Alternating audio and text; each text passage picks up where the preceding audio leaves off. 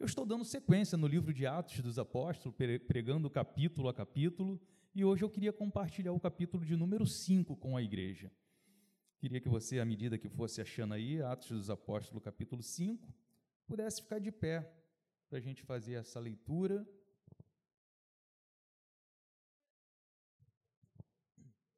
Um texto muito rico,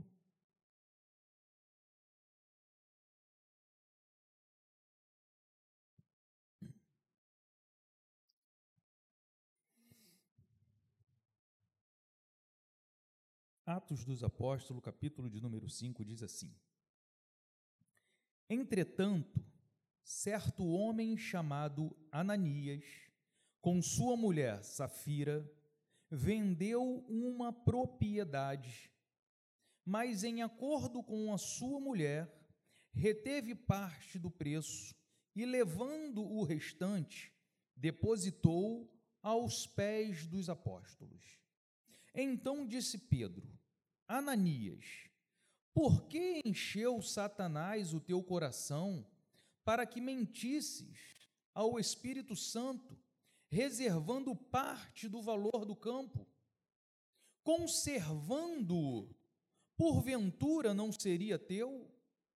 E vendido, não estaria em teu poder?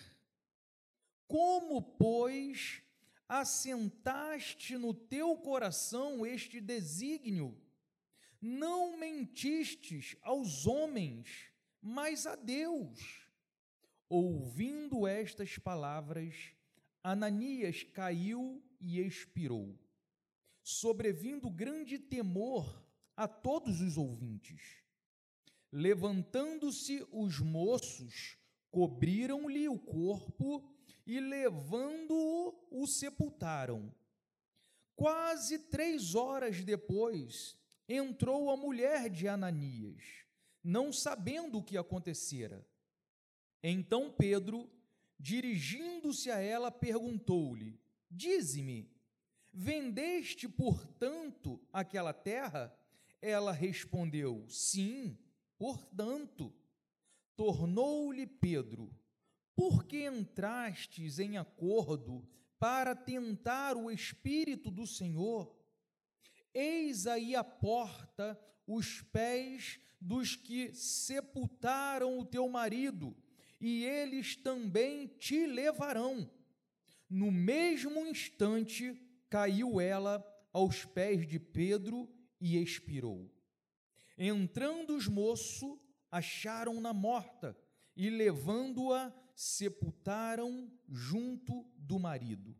E sobreveio grande temor a toda a igreja e a todos quanto ouviram a notícia destes acontecimentos. Senhor meu Deus, nós estamos, ó Pai querido, diante da tua palavra, de um evento emblemático, Senhor, que aconteceu no princípio do cristianismo e nós sabemos, ó Pai querido, que diante de um texto tão rico, tu tem algo a ministrar ao coração da tua igreja no nos dias de hoje.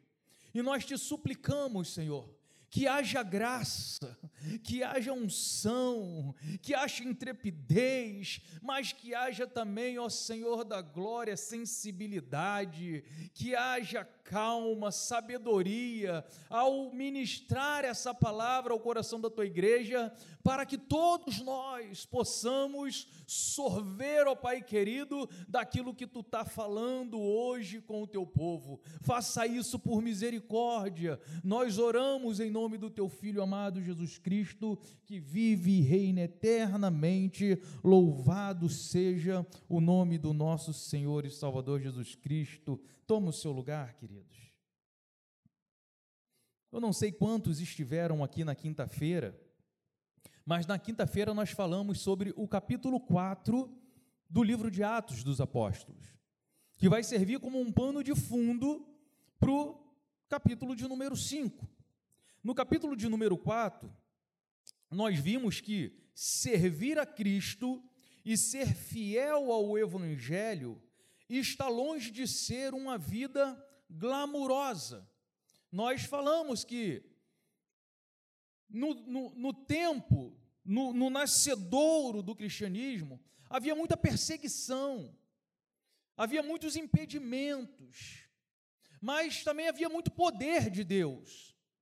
E certo homem queria até comprar a tal unção que estava sobre os apóstolos, porque eles ficavam boquiabertos. Como é que pode ele estender a mão sobre a pessoa e a pessoa ficar cheia do Espírito Santo? Eu quero isso para mim, eu estou com dinheiro, eu quero comprar.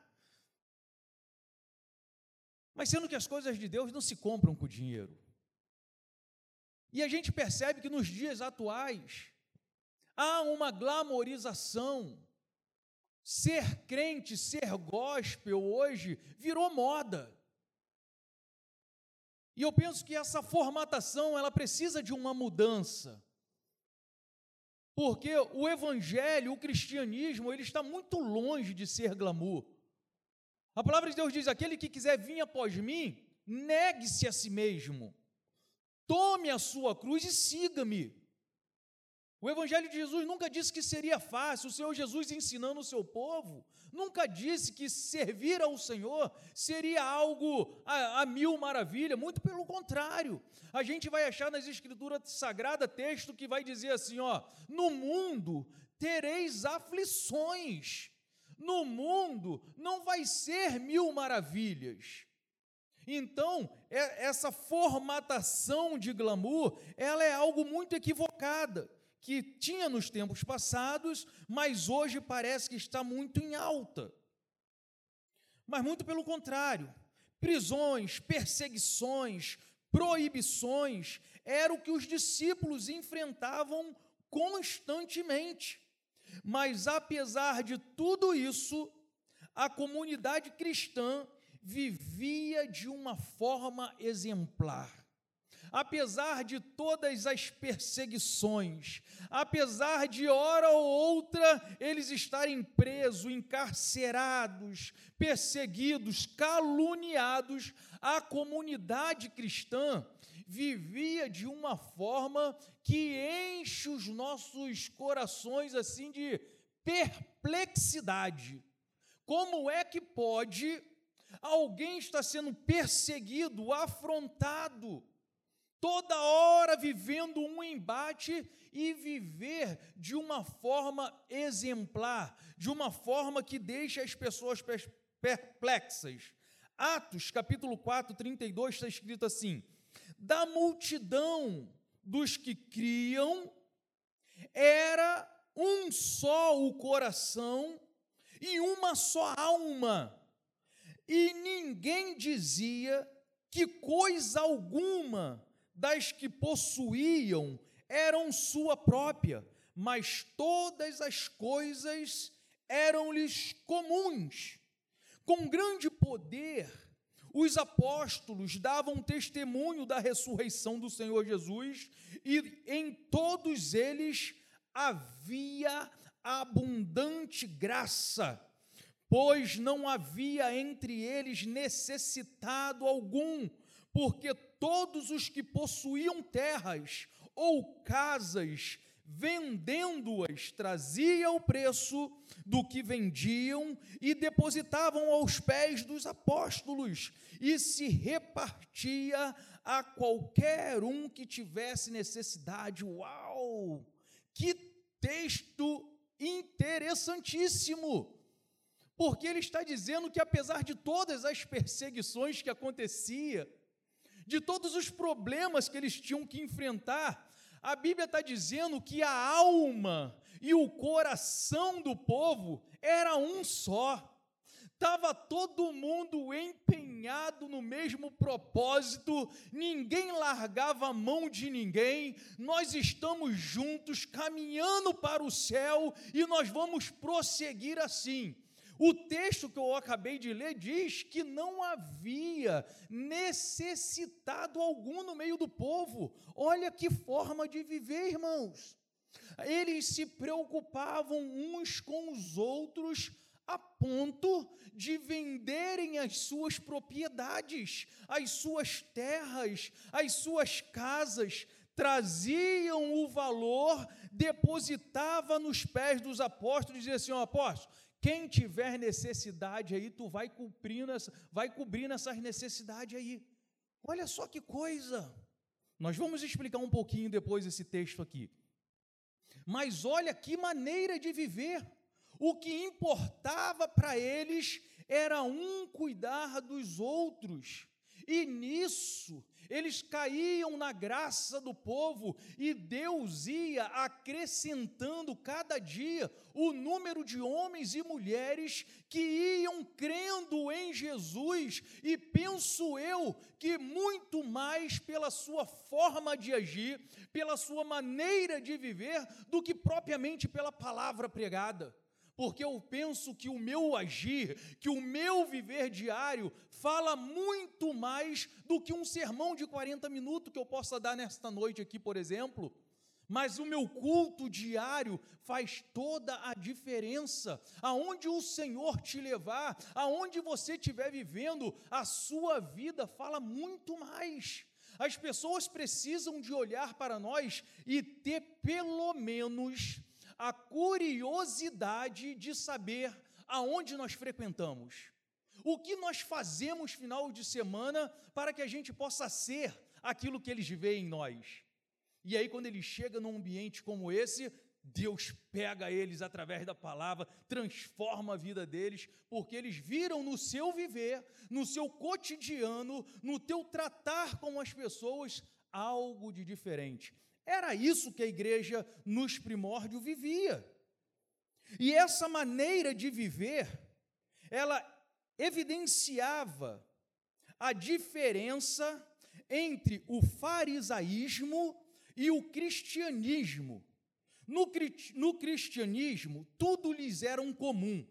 No farisaísmo, o que se destacava, no farisaísmo, o se destacar era a prioridade. Eu peguei o farisaísmo, mas eu podia falar do judaísmo, eu podia falar dos religiosos, eu podia falar dos sacerdotes, mas eu quis usar o farisaísmo porque era a seita mais, mais emblemática na época. E eles gostavam muito de quê? Deles serem o centro das atenções. O culto deles era com eles no centro. Eles gostavam de se aparecer. E aí eu quis fazer um contraponto com esses religiosos, com a maneira que os apóstolos viviam, com a maneira que a igreja vivia. A igreja vivia tudo em comum, somos todos iguais, um cuidando dos outros. O farisaísmo já era diferente. Como eu disse, eles gostavam de ser visto pelos homens. E aí eu peguei aqui três atitudes dos fariseus que eles se colocavam para se aparecer, por exemplo, quando eles iam orar. Mateus 6, verso de número 5. E quando orardes, Jesus ensinando, não seja como os hipócritas, pois gostam de orar em pé nas sinagogas e nas esquinas, nas ruas, para serem vistos pelos homens. Em verdade vos digo que já receberam a sua recompensa. O que importava para, para eles era aparecer, é estar em destaque, era se destacar dos comuns. Nós somos especiais. E aí, um outro texto, Mateus 6, verso de número 2, falando agora a respeito do, do ser dadivoso, da, da, da, contribuição, de ajudar o próximo. Jesus está dizendo assim: ó, quando, pois, deres esmolas, não faças tocar trombeta diante de ti, como fazem os hipócritas nas sinagogas e nas ruas, para serem glorificados pelos homens. Em verdade vos digo que já receberam a sua recompensa. E aí, Jesus continuando, Mateus 6, verso 16, falando agora a respeito do jejum. Quando jejuardes, não vos mostreis contristados como os hipócritas, porque eles desfiguram o rosto para que os homens vejam que estão jejuando. Em verdade, eu vos digo que já receberam a sua recompensa. Note quando o homem busca glória para si, eles já receberam aquilo que eles tinham que receber. Mas bom é quando nós agimos no secreto, e a Bíblia vai dizer: o teu pai que te vê em secreto ele te ouve, ele te responde. O teu pai que te vê em secreto, ele é galardoador, ele é o abençoador. Então não precisa mostrar para ninguém que você está orando, que você está jejuando, que você está contribuindo. Não, faça tudo para a glória de Deus. Nós aprendemos na escola dominical hoje: quer comais, quer bebais, tudo que você venha fazer, que esse feito seja para a glória de Deus. O nosso culto, ele precisa ser um culto para a glória do Senhor Jesus, e nós falamos a respeito de Obed-edom, pastor. A Bíblia vai dizer que a arca do Senhor ficou 20 anos na casa de determinado homem. E a Bíblia não diz nada sobre a casa desse homem, que eu me esqueci o nome. Mas ficou três meses na casa de Obed-Edom, é isso? Três meses? Ficou três meses na casa de Obed-Edom, e a Bíblia vai dizer assim: e o Senhor o abençoou de uma forma maravilhosa, esplêndida mas ficou 20 anos em um lugar, nada aconteceu. Ficou três meses no lugar e ele foi super abençoado. Por quê? Porque eu imagino Obed-Edom recebendo a arca do Senhor na sua casa. Eu sempre tenho essa imagem na minha cabeça. Obed-Edom estendeu um tapete vermelho e disse assim: pode entrar com a arca. Eu penso que ele separou o melhor lugar da sua casa, coloca ela aqui em destaque. Ele honrou aquilo que representava ao Senhor, e quando nós honramos ao Senhor, o Senhor também sabe honrar os seus. Então nós precisamos entender que tudo aquilo que nós venhamos passar, temos que fazer para honrar o o nome do Senhor. Mas nós temos sido formatados ao longo dos últimos anos a fazer com que as nossas reuniões sejam, em primeiro lugar, agradável ao adorador. E nós temos errado nisso, querido. O nosso culto, primeiramente, ele tem que ser agradável a Deus. Quando eu separar as canções que serão ministradas nesse altar, primeiro lugar, eu preciso de me ligar com Deus e perguntar a Ele, Senhor, essas canções, elas vão enaltecer o Teu nome, essas canções vão glorificar o Senhor, elas vão subir como um aroma suave às suas narinas, se a resposta de Deus for sim, vai me agradar, tenha certeza que a igreja vai ser impactada se ao preparar um sermão, se em primeiro lugar eu procurar em Deus, Senhor, é isso que tu queres falar com teu povo, é isso, é essa porção que tu quer que a igreja receba, isso vai glorificar o teu nome, isso vai trazer glórias, honras ao teu nome. Se a resposta for sim, pode ter certeza que a igreja vai ser impactada se ao participar do ministério infantil da tua igreja, se cuidar da criança, se cuidar do departamento de família, se der aula na escola dominical, se em primeiro lugar esteja a honra e a glória ao nome do Senhor, o teu ministério vai ser um sucesso. Mas sendo que nós temos tirado o Senhor do primeiro lugar, nós temos invertido o papel. E a gente pensa, não, eu tenho que separar essas canções aqui, porque quando eu ministrar essa canção e eu entrar com aquela outra parte, a igreja vai vibrar. Porque vai ficar legal. Ah, quando eu der aquele acorde com sétima maior, quando vir aquele Fá sustenido de não sei o que, pô, vai bombar, porque eu quero impactar as pessoas. Se eu impactar as pessoas, eu acho que Deus vai até gostar. Note que nós temos sendo formatado para agradar primeiro os adoradores e não aquele que é digno de toda honra, toda glória e toda adoração. E se isso é uma verdade, nesta noite o Senhor está trazendo para nós um divisor de águas, que nós precisamos mudar essa página. E isso não quer dizer que o culto também não possa ser agradável ao adorador. desde que em primeiro lugar esteja o Senhor. Você está entendendo essa palavra, querido? O problema é a ordem de prioridade. Primeiro ao Senhor, depois ao adorador. Se a gente caminhar com essa expectativa, nossas reuniões vai ser diferente, querido. A nossa intimidade com Deus, ela vai começar a ser modificada. O pessoal vai começar a ficar boquiabertos ao passarem ali na frente daquele portão, porque a atmosfera aqui vai ficar diferente, amado. Não existe nada tão bom que não possa melhorar. Nossa igreja é uma bênção, mas que pode melhorar. Ah, pode melhorar. Certamente, este era o sentimento que Ananias e Zafira nutriam em seus corações, a necessidade de serem vistos pelos homens. Certamente, esse sentimento farisaico, se existe essa palavra, era o que estava reinando no coração deles. Eles queriam ser vistos porque eles estavam vendo um movimento no meio da igreja, a igreja impactada, vivendo uma atmosfera espiritual maravilhosa, a ponto de não se preocuparem com si mesmo e sim cada um com o que é do outro, e eles vendo aquele movimento, opa, quero fazer parte disso aí também. Sendo que eles não estavam um com os outros.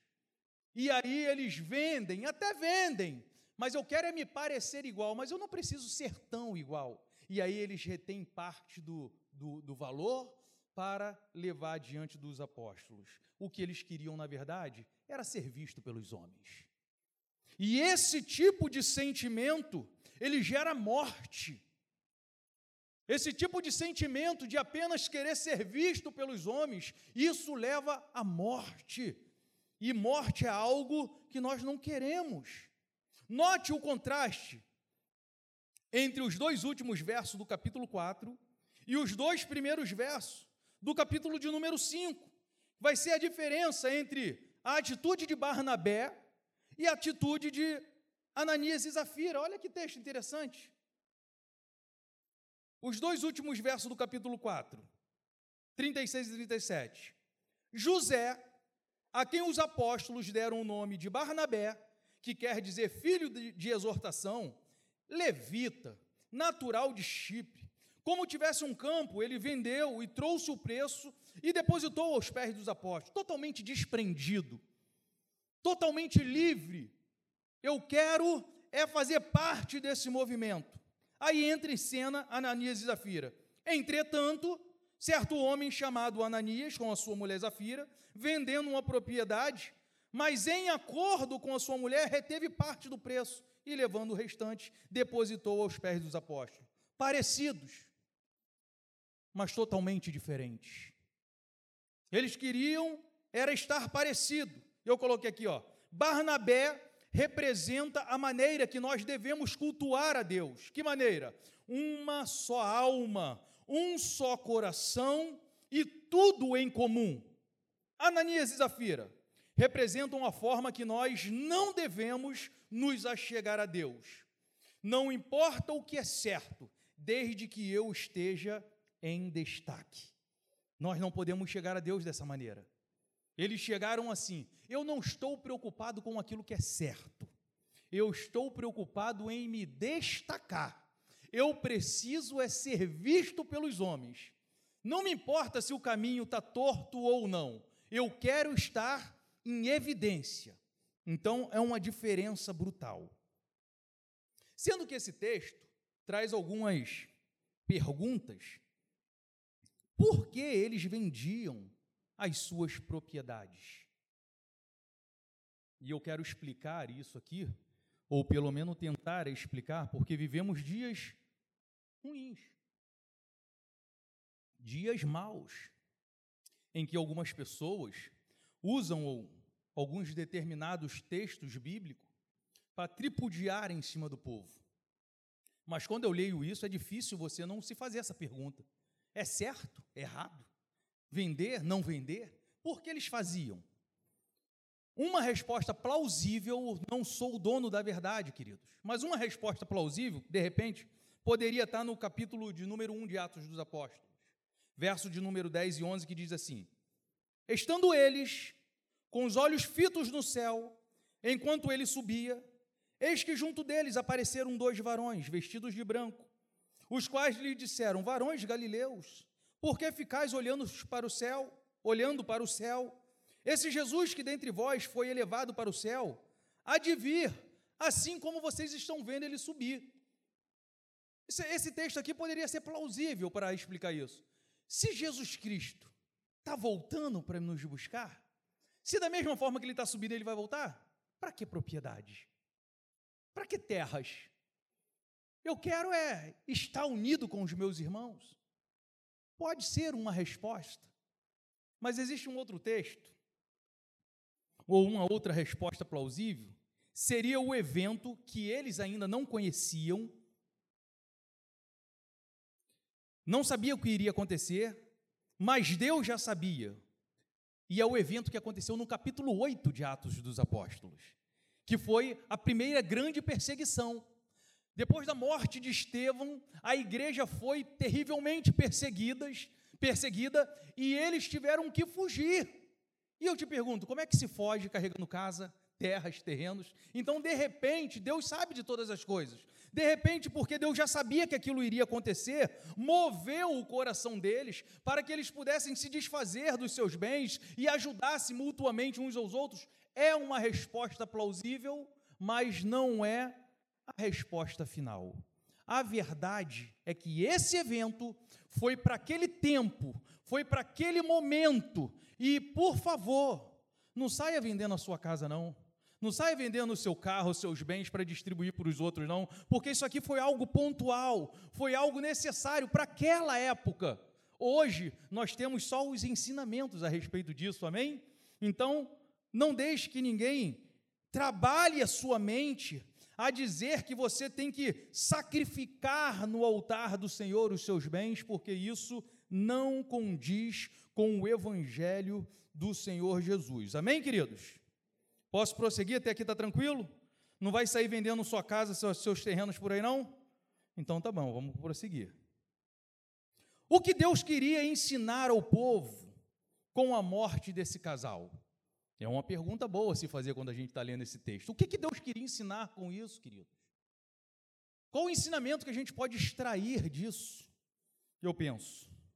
Deus estava ensinando para o povo que para ter sucesso no cristianismo é preciso colocar um ponto final nas atitudes farisaicas: mentir, enganar, viver de aparência. São atitudes que geram morte.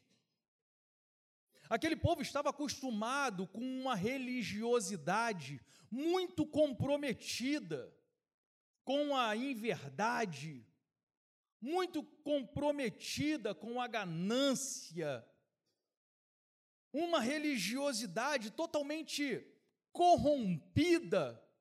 E Jesus agora vem, se sacrifica no Calvário, inaugura o tempo da graça, inaugura o cristianismo pela fé, por aqueles que vão agora querer viver na retidão.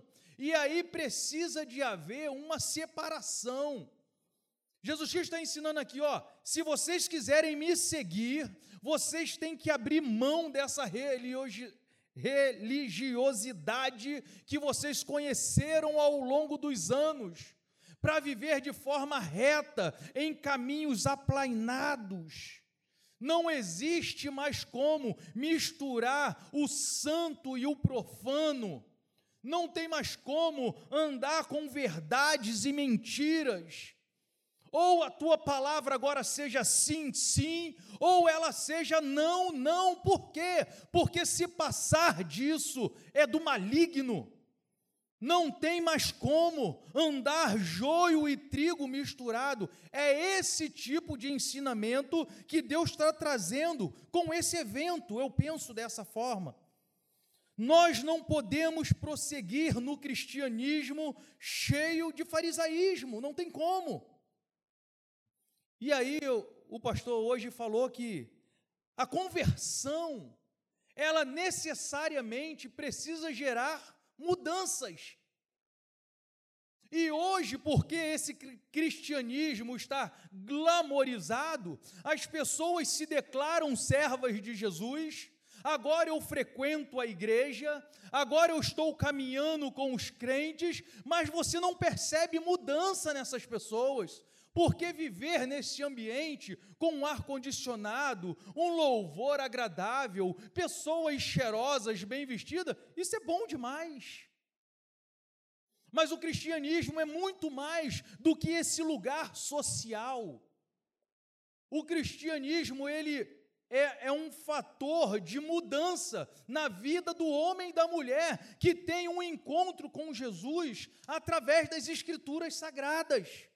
Se a tua comunhão com Jesus não tem gerado mudança, algo está errado. Não foi isso que foi pregado pela manhã? E se tem algo errado, pode ter certeza absoluta: o erro não está em Deus. O erro está em mim e em você. Se a palavra do Senhor não tem nos mudado, nós precisamos de parar e analisar, fazer uma autoanálise para que a gente possa encontrar aonde nós erramos e acertar e continuar então a nossa caminhada de forma correta, porque senão isso vai gerar morte para nós. Porque é pelos frutos que se conhece a árvore. Lucas 3, 8 vai dizer: Produz, pois, frutos dignos de arrependimento, e não comeceis a dizer a vós mesmo: Temos por pai Abraão, porque eu vos digo que destas pedras Deus pode suscitar filhos a Abraão. Olha que ensinamento. Não é o que você diz, não é o que você declara, e sim o que você faz que mostra quem você é. É muito mais do que palavras é muito mais do que declarações, mas são atitudes, são passo firme, são às vezes cortar na própria carne, sofrer o dano. Por quê? Porque eu carrego um nome sobre a minha vida, eu carrego uma bandeira sobre mim. E esse nome não pode ser envergonhado, essa bandeira não pode ser envergonhada, a Bíblia diz que nós somos filhos de Deus, e como filho de Deus, nós precisamos agir como filhos de Deus. Nós não podemos nos corromper, nós não podemos nos vender. E o que Deus está querendo nos ensinar hoje?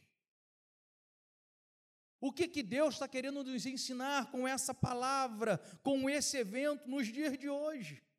Ele está nos ensinando que nós precisamos aprender a colocar um ponto final em algumas atitudes se quisermos ter sucesso no cristianismo.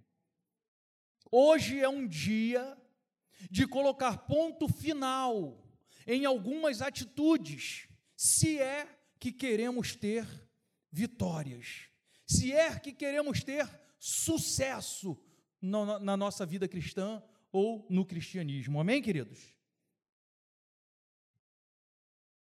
O que, que nós precisamos colocar um ponto final? E aí foi algo que me impactou de manhã, eu compartilhei com o pastor. Nos nossos pecados de estimação. Quando o pastor falou isso, eu falei, eu não acredito. Eu falei, eu preciso compartilhar com ele para ele não pensar que eu, que eu copiei a mensagem dele para pregar à noite. Queridos, será que só eu estou ouvindo? Será que isso é coincidência? Ou será que Deus está falando alto no teu coração? Você precisa colocar um ponto final no seu pecado de estimação. Porque esse pecado de estimação vai gerar morte em você. O que é pecado de estimação? É aquele pecado que só você sabe que você comete. Não é aquele pecado escancarado. Não é um adultério não é um assalto a banco, mas é aquele pecado que você pensa que está passando batido, porque se esqueceu que o seu Deus, ele tem os olhos como chama de fogo e que penetra todas as coisas e que você não está em oculto.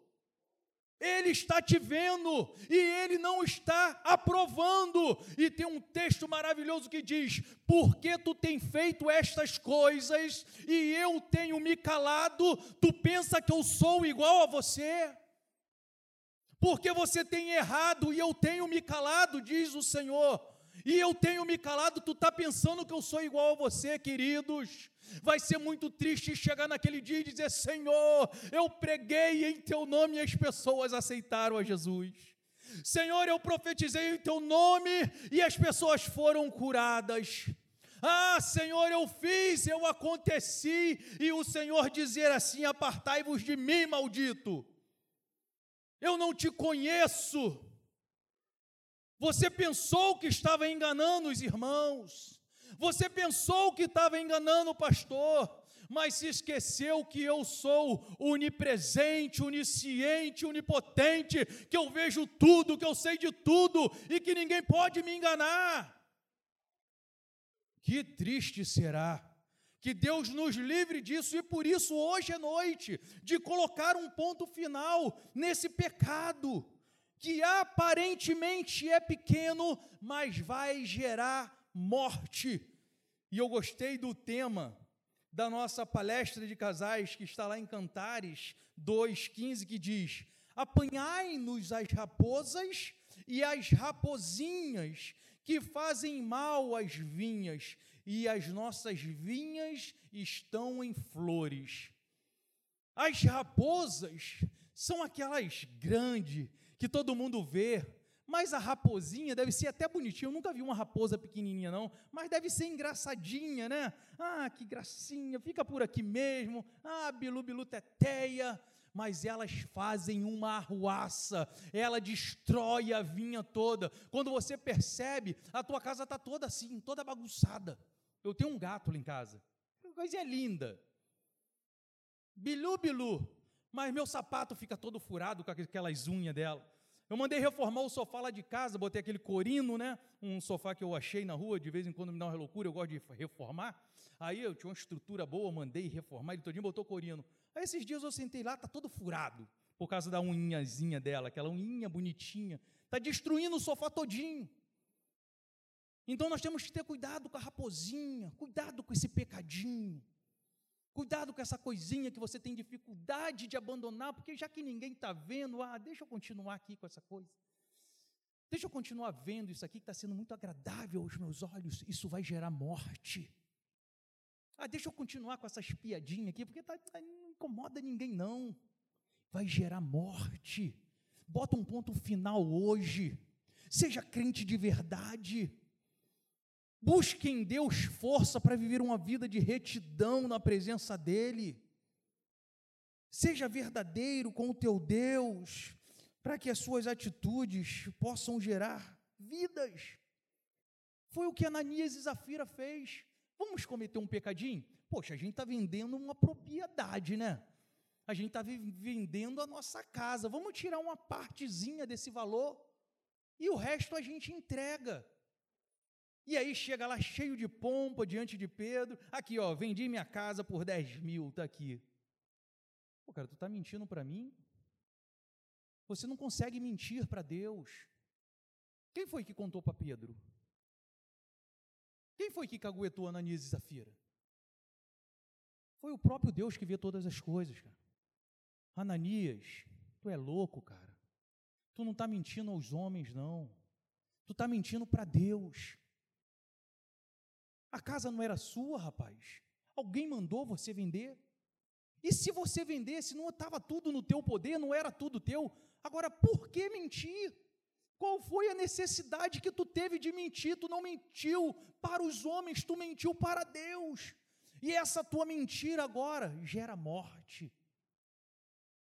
Na mente de Ananias, o pecado era pequeno. De repente, na nossa mente, esse pecadinho de estimação aí não faz mal nenhum. Mas, querido, acredite, gera morte. Por isso que tu não sente mais a presença de Deus. Por isso que você não escuta mais Deus falar com você. Por isso que você já não tem mais vontade de jejuar. Por isso que você já não tem mais vontade de se consagrar, sabe por quê? Porque essa atitude de preservar esse pecado de estimação está gerando morte em você, mas em nome de Jesus, saia daqui decidido hoje. Eu quero viver a vida de Deus, eu quero voltar ao primeiro amor novamente, eu vou abandonar esse pecado de estimação que está me apagando.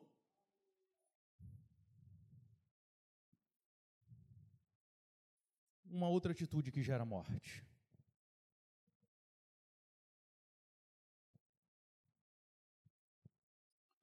Motivação errada.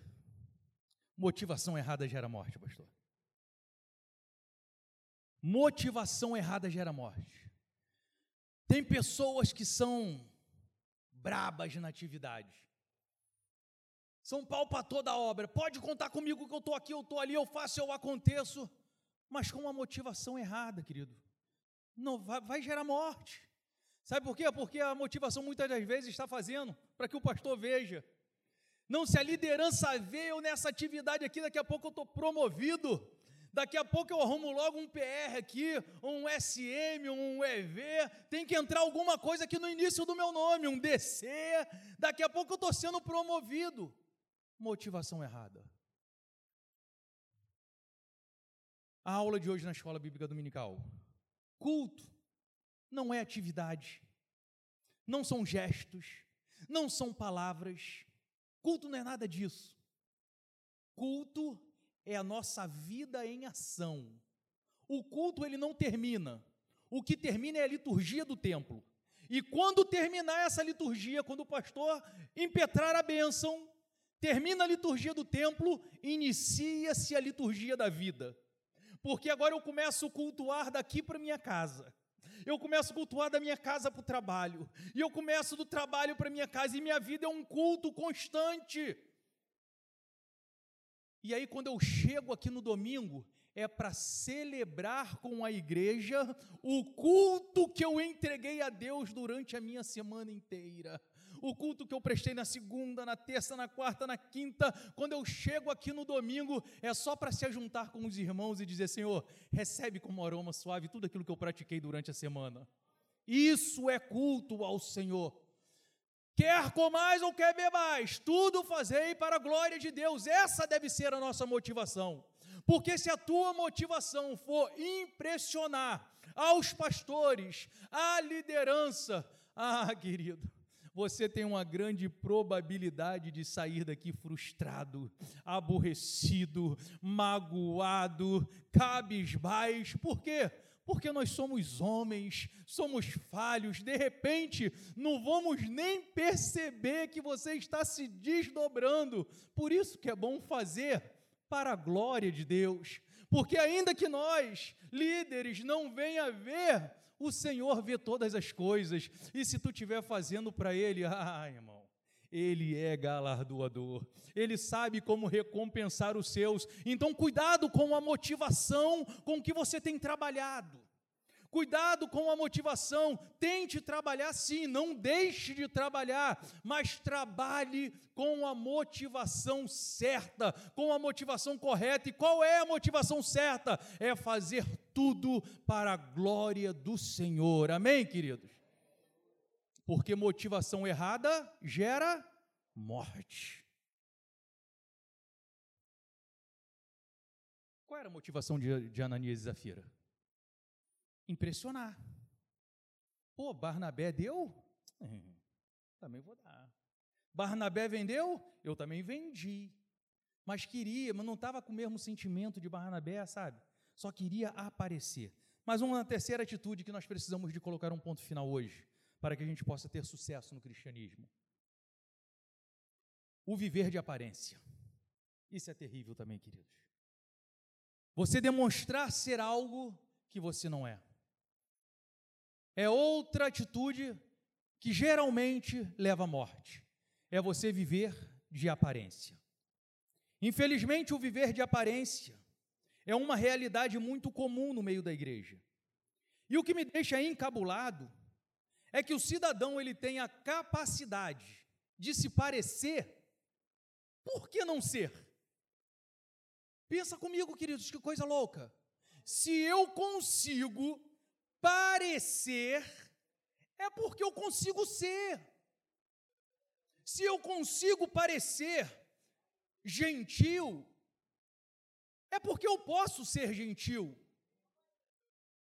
Se eu consigo parecer com um homem de Deus, é porque eu consigo ser um homem de Deus. Não tem por que viver essa dualidade. Então hoje é uma noite de decisão apenas. Eu vou decidir ser e não somente parecer. É decisão, queridos. É o se ensina ou não que a Bíblia nos ensina. Eu não quero mais ser dúbio eu não quero mais ser como as ondas do mar, porque Tiago vai dizer que esse homem que vive duvidando, ser ou não ser, ele não recebe nada do Senhor. Eu vou tomar uma posição hoje. Eu vou sair daqui é decidido hoje. Eu não quero apenas parecer que eu sou bom, eu vou ser bom. Eu não quero parecer com crente, eu quero ser crente. Eu não quero parecer que eu sou um bom esposo, eu vou ser um bom esposo. Eu não quero parecer ser um bom pai, eu vou ser um bom pai.